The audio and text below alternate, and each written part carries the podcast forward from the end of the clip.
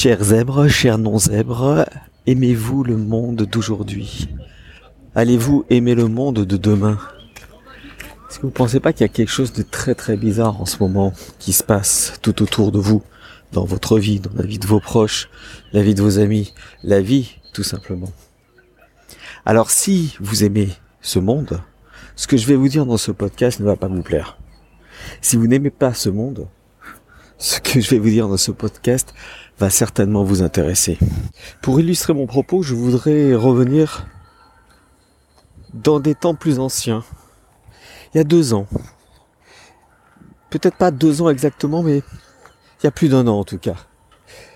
Il y avait un documentaire qui était sorti sur la gestion de cette crise sanitaire. Ça s'appelait Hold Up et c'était fait par un ancien journaliste, très très grand journaliste, qui s'appelle Pierre Bernarias. Et ce documentaire avait fait couler beaucoup d'encre, euh, généré plusieurs vidéos, beaucoup de critiques très cinglantes, en traitant ce documentaire de complotiste, de fou, Pierre Bernarias forcément d'extrême droite, et on le taxait d'avoir une imagination folle, débordante, euh, et que c'était quelqu'un de très dangereux. Ce documentaire était très dangereux. Pourquoi? Parce que euh, il révélait euh, certaines vérités, voire contre-vérités, que le pouvoir n'a pas du tout aimé et que les puissants n'ont pas du tout aimé. Alors bien sûr, on a sorti la grande artillerie, l'artillerie lourde de la zététique, les tronchambiers, les débunkers des étoiles, les Monsieur Sam, euh, toutes ces personnes comme ça qui cherchent la moindre, la moindre incongruité dans le propos pour dire que c'est n'importe quoi, que scientifiquement ça ne tient pas la route. Après, ils ont sorti aussi le grand Rudy Redstadt de Conspiracy Watch, financé par euh, le gouvernement, financé par euh, des... J'oserais dire...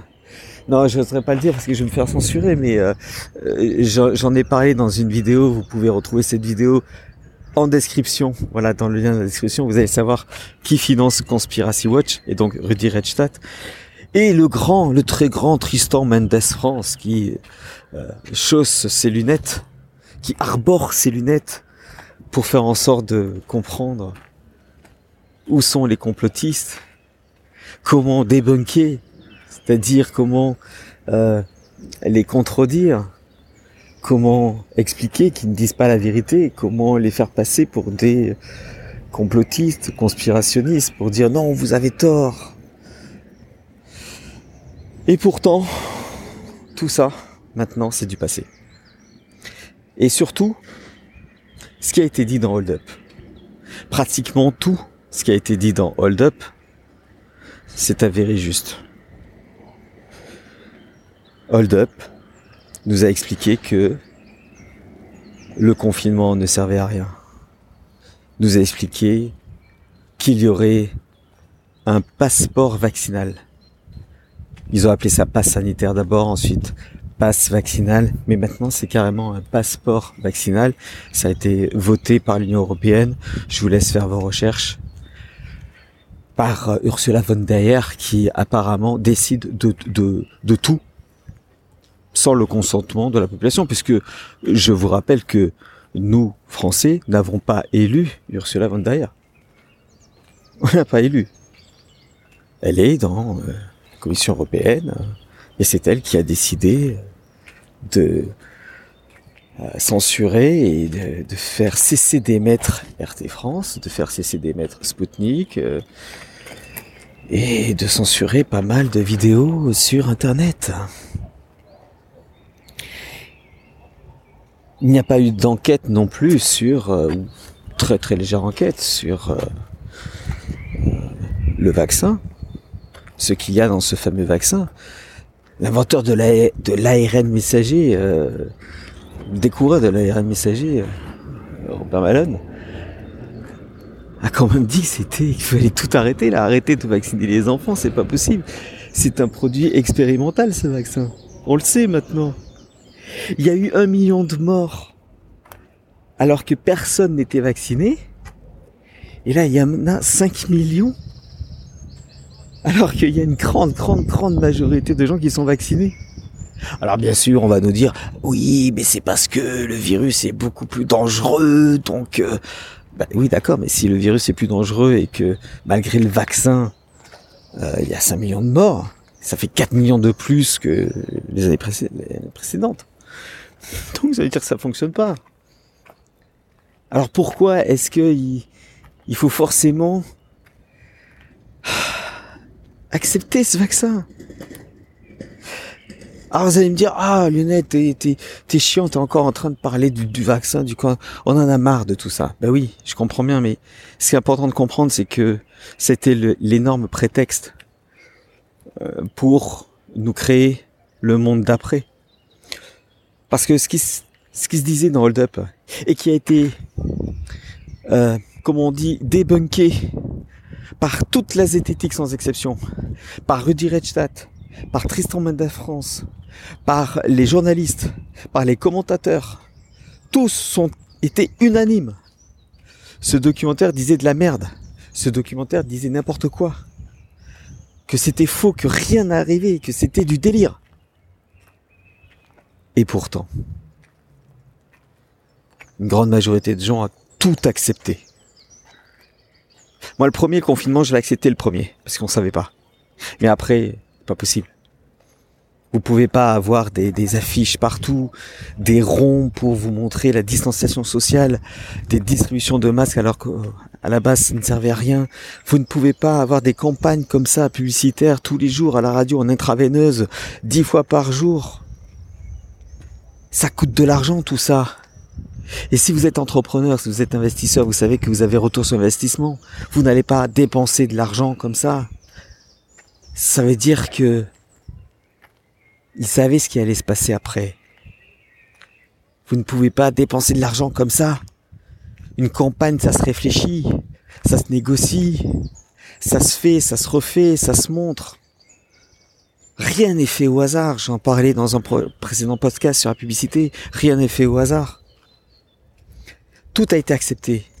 Et nous sommes maintenant dans un monde où le contrôle sera notre euh, destin on sera contrôlé. Pour notre bien, soi-disant. Pour notre santé. L'OMS va diriger, euh, je sais plus si c'est 143 euh, pays souverains. L'OMS va décider si vous êtes en bonne santé, si vous ne l'êtes pas, si vous ne l'êtes pas, bah, faudra prendre tel médicament, tel vaccin. Euh. Mais où est le libre arbitre là-dedans? Où se trouve le libre arbitre? Vous aimez vraiment ce monde? J'ai appris que les zèbres, euh, c'était des hypersensibles, qu'ils étaient contre l'injustice. Mais il y a une injustice là quand même. On vous oblige au nom de votre santé à faire quelque chose qui n'a même pas été prouvé comme étant efficace. Vous êtes où là? Qu'est-ce qui vous est arrivé pour accepter tout ça? Vous croyez pas en l'humanité, vous croyez pas en la vie? Vous avez confié votre cerveau à l'OMS. Vous avez confié votre cerveau à des gens en blouse blanche? Alors on critique beaucoup le professeur Raoult en disant qu'il a complètement déliré alors que c'était un grand scientifique. Donc là, on critique parce qu'il a une blouse blanche, on dit c'est un argument d'autorité, mais quand ce sont les autres, là ça va mieux. Ah oui, c'est vrai que ils ne mettaient pas leur blouse blanche, donc on ne pouvait pas les accuser d'utiliser leur blouse blanche pour donner des arguments d'autorité, pour asséner des arguments d'autorité, bien sûr. Mais c'est la même chose. C'est la même chose, en fait. Vous savez que les médecins de plateau euh, se devaient de déclarer leur conflit d'intérêts. Vous ne pouvez pas parler de Pfizer, de Moderna ou de quelque autre entreprise sans dire que vous avez travaillé pour ces personnes. Vous êtes payé par ces personnes. Et vous pouvez dire, voilà, euh, avant de parler, je voudrais juste déclarer que euh, j'ai travaillé avec Pfizer, j'ai travaillé avec Moderna, donc je risque d'avoir un biais d'interprétation, forcément, puisque j'ai été payé par ces gens-là, et euh, le biais d'interprétation est possible. Donc ce que je vous dis n'engage que moi, et vous êtes libre de... non mais attendez, vous avez entendu ça dans les médias? Et les journalistes, si on peut les appeler encore des journalistes, je sais ce que c'est un journaliste, je suis passé par là, hein, donc euh, ne taxez pas de dire oui tu connais rien. Non non, si si, je connais un peu quand même. Et ces journalistes-là, bah, légalement, ils ont l'obligation de demander les liens d'intérêt, les conflits d'intérêt que tout médecin, tout scientifique, toute personne du corps médical pourrait avoir.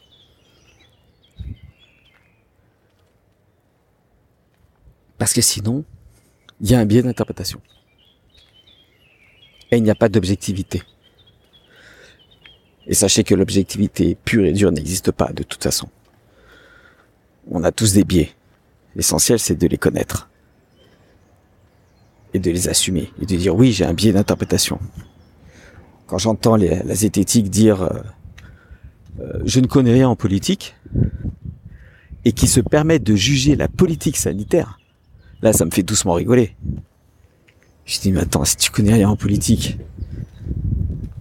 tu, tu peux pas comprendre qu'on peut se servir de découvertes scientifiques, de les biaiser pour la politique.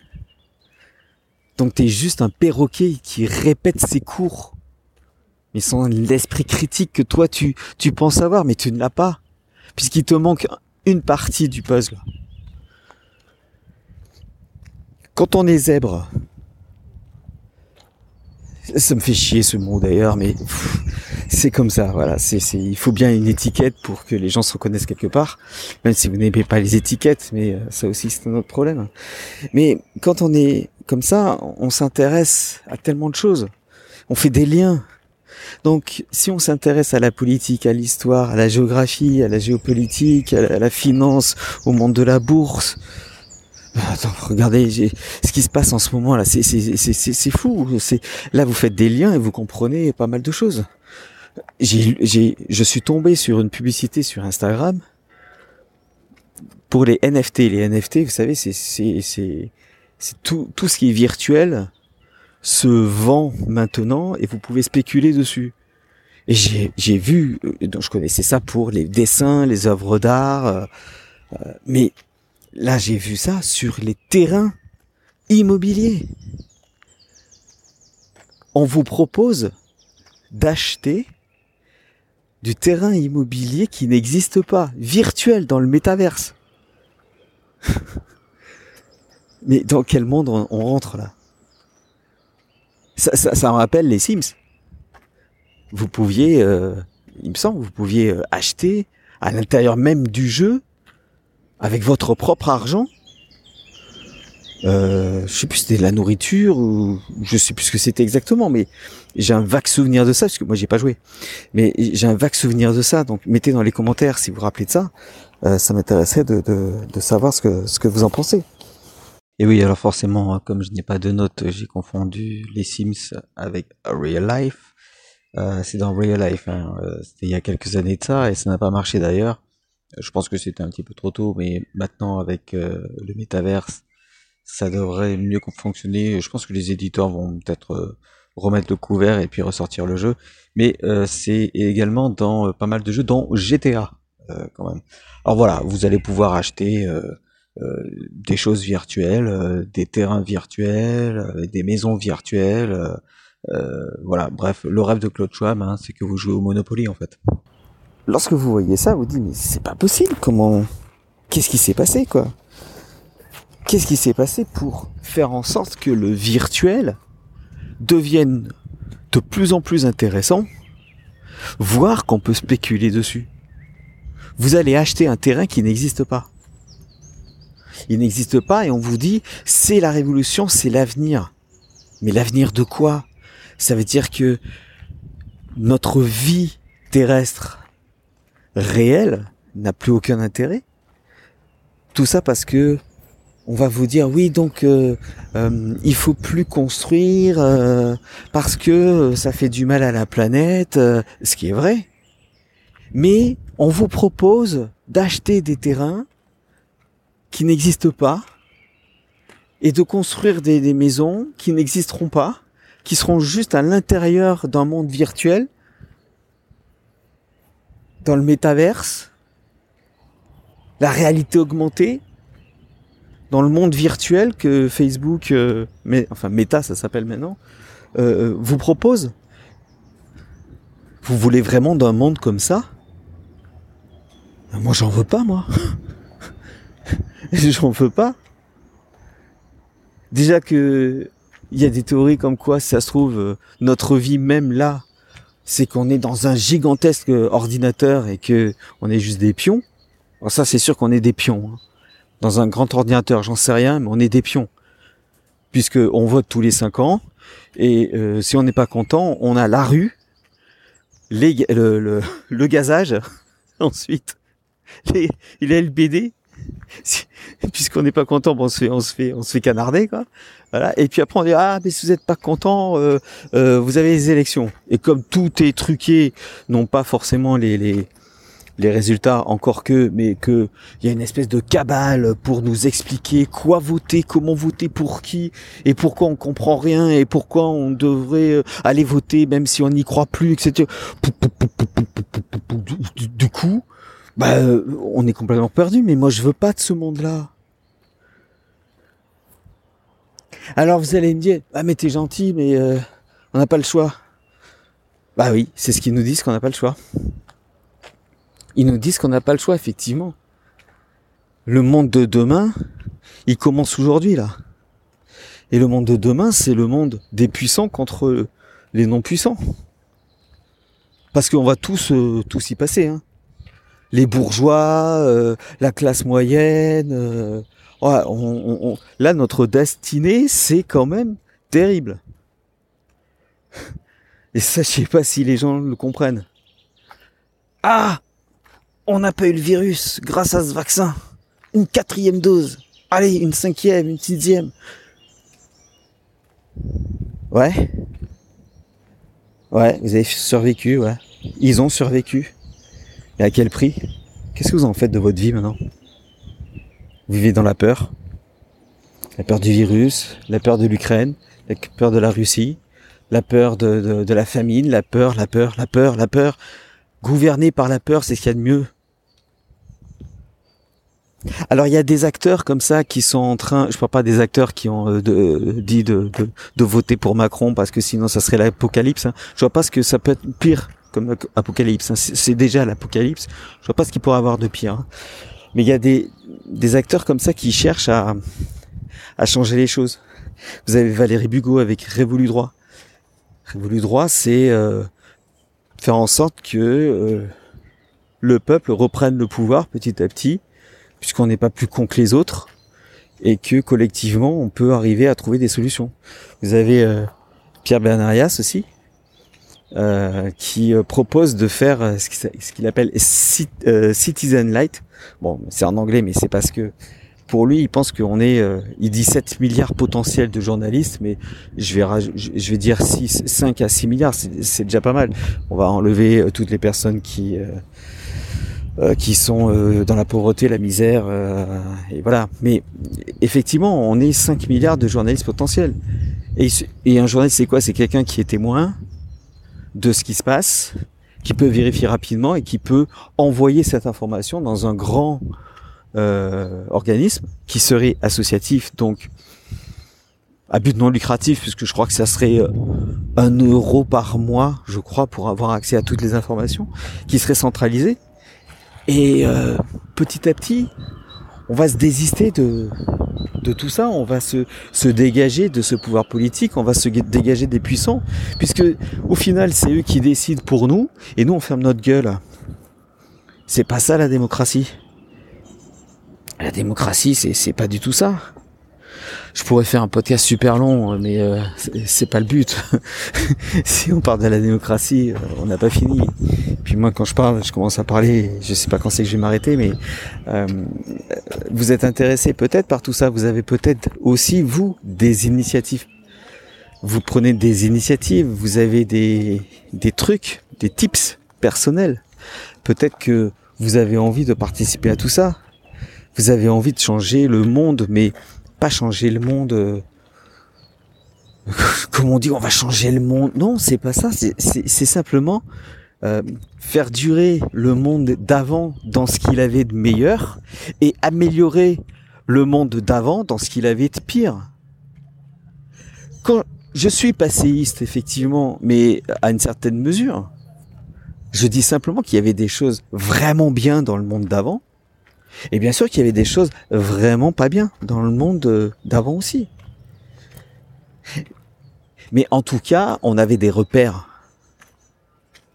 Là, on n'en a plus. On nous enlève nos repères petit à petit. Vous vous rendez compte qu'on en est à l'identité numérique? Ils veulent coupler la carte d'identité par un QR code avec la carte vitale, avec la vaccination, avec le tout.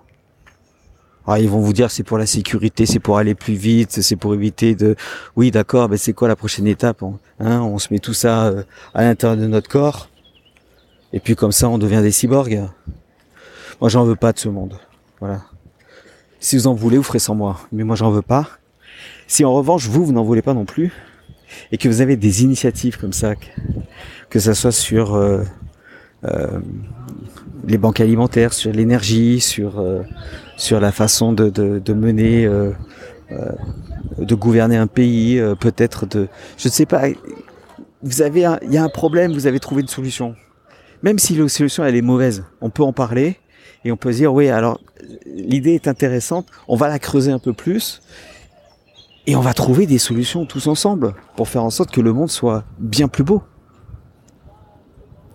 Alors moi, je vous invite à en parler autour de vous, à partager ce podcast, à vous inscrire au groupe Facebook puisqu'il existe encore euh, pour une vraie démocratie, pour euh, un vrai changement, pour un, un monde, euh, un monde de demain qui, qui prend le meilleur du monde d'avant et peut-être le meilleur du monde d'aujourd'hui. Mais tout n'est pas à jeter dans aucune époque. Mais là, là, là, on, arrive à quelque chose de, trop. Là, on arrive à, une frontière où soit on rentre dans le transhumanisme, et moi j'en veux pas, soit on s'arrête là et on dit ok, cette évolution, elle n'est plus bénéfique pour l'homme. Et encore moins pour la nature. Et ça, on le sait. Je vais pas rentrer dans les détails. Mais euh, bon, vous savez très bien que euh, matières premières euh, vont manquer, euh, que là on a une pénurie, qu'on a une inflation voulue, hein, c'est voulu, c'est, on pourrait faire en sorte de, de, de, nourrir tout le monde. Si on a des milliards pour trouver un vaccin qui qui empêche 99% de la population de mourir d'un virus qui ne tue pas 99% de la population, ça veut dire qu'on peut trouver des milliards bah, pour nourrir tout le monde. Ouais, mais bon, le business s'arrête là à ce moment-là. Donc si vous avez des des idées comme ça, vous avez des liens en dessous de ce de ce podcast. Et je vais faire en sorte de ne pas les oublier pour toi. Euh, vous avez euh, Révolu droit, c'est Valérie Bugo qui euh, parle de politique, qui parle de d'administration, d'institutionnalisation, de groupes d'intérêt, c'est-à-dire si vous êtes euh, euh, artiste, musicien, chanteur, danseur, juriste, tout ce que vous voulez, vous, vous faites des corporations comme ça et vous dites toutes les règles qui pour vous vous semblent importantes dans votre juridiction, dans votre métier, dans votre domaine. C'est pas à l'État à vous expliquer ce que vous pouvez faire, ce que vous n'avez pas le droit de faire. C'est à vous. C'est comme ça que moi je vois l'avenir. Et on est nombreux à le voir comme ça. De nombreux abstentionnistes. Je crois qu'il y a 13 millions d'abstentionnistes. Et on va même pas compter ceux qui sont même pas inscrits sur les listes électorales. Mais je crois qu'en gros, ça fait 33% de la population française. C'est pas énorme, mais c'est beaucoup. Donc, regardez les liens, allez cliquer, allez vous inscrire, partagez vos idées, euh, rejoignez-moi aussi sur Instagram et vous pouvez envoyer vos idées. Envoyez vos idées, on en parlera. Je prends le micro, je viens vers vous, on en parle, on fait une interview ensemble, vous vous faites connaître et petit à petit, on va faire en sorte que le monde de demain ressemble au monde d'avant en mieux. Et là, ce qu'ils veulent, c'est pas le monde d'avant en mieux, c'est un monde complètement différent. Le transhumanisme, j'en veux pas. Si vous en voulez pas, rejoignez-moi. Et rejoignez tous. Voilà, c'est, comme ça que je vais finir ce, ce, podcast. Enfin, si je trouve mon, téléphone pour l'arrêter. Euh, tout n'est pas perdu, je pense. Donc, euh, bah, faisant en sorte de, de prendre les commandes. C'est pas une révolution. C'est un révolu droit, comme dit euh, Valérie Hugo. C'est pas une révolution, parce que la révolution, c'est faire un tour sur soi-même et revenir au même point. Non, non, c'est, c'est, c'est s'affranchir de l'État. C'est s'affranchir du deepfake, comme on dit, de l'état profond. C'est s'affranchir de toutes les règles qui nous empêchent d'exister. Il y a beaucoup trop de règles, beaucoup trop de normes. Et ça serait bien qu'on fasse des normes pour euh, pour avoir du silence, par exemple. Il n'y a plus de silence nulle part. Et puis quand on vous dit, ah, quand, quand vous essayez d'avoir du silence, ah t'es un chieur. Voilà. Bon ça c'est un exemple. Mais euh, voilà, merci d'avoir écouté ce podcast. J'ai été un petit peu long. Euh, je vous dis à bientôt sur zebrenet.fr. N'oubliez pas la, la web radio. Et puis écoutez ce que je dis, soyez sceptiques et vérifiez à la lumière de votre expérience. À bientôt.